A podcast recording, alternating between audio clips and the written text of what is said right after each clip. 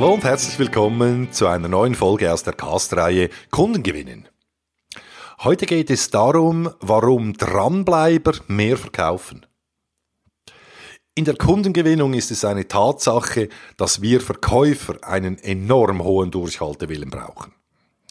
Die allermeisten unserer Wunschkunden, die wir eben gewinnen wollen, die haben für ein Angebot, wie wir es auch haben, bereits einen bestehenden Anbieter. Und es besteht daher in der Regel für einen Zielkunden oder auf Neudeutsch einen Prospect oft im Moment keinen Grund, diesen Anbieter zu wechseln. Die Aufgabe für uns Verkäufern besteht logischerweise darin, ihm einen guten Grund dafür zu liefern. Das klappt allerdings nicht immer in den ersten Anläufen und auch nicht bei absoluten Profiverkäufern. Der größte Fehler dabei ist, dass viele Verkäufer nach dem ersten, zweiten, aber spätestens dritten Nein aufgeben. Es ist wiederum belegt, dass gerade im B2B-Business oftmals sieben bis acht Kontakte notwendig sind, bis der potenzielle Kunde auch zu einem echten Kunden wird. Und das ist eine Tatsache, die bei ehrlicher Betrachtung auch absolut nachvollziehbar ist. Die Gründe für eine momentane Ablehnung können sein, dass der Zielkunde in den ersten Kontakten schlicht keinen Bedarf hat, sich zuerst informieren will oder unser Angebot einfach nicht genug weit oben auf seiner Bedarfs- und Prioritätenliste steht.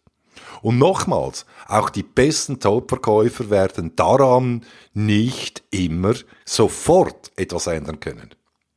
Und da hilft nur eins, dranbleiben.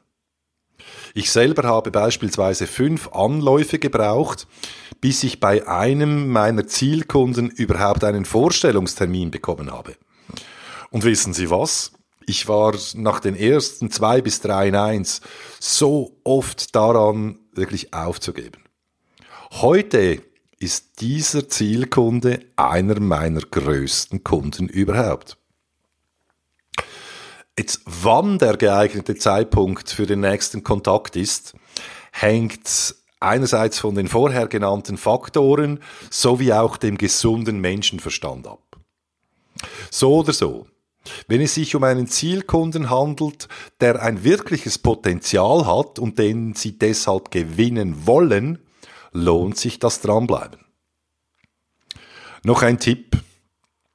Wenn Sie bei einem Ansprechpartner dieses Zielkunden trotz mehrmaligen Versuchen wirklich nicht weiterkommen, der Sie also ständig abblockt und auch keinerlei Bereitschaft zeigt für überhaupt nur schon ein Gespräch, Suchen Sie sich einen anderen Ansprechpartner in diesem Zielunternehmen.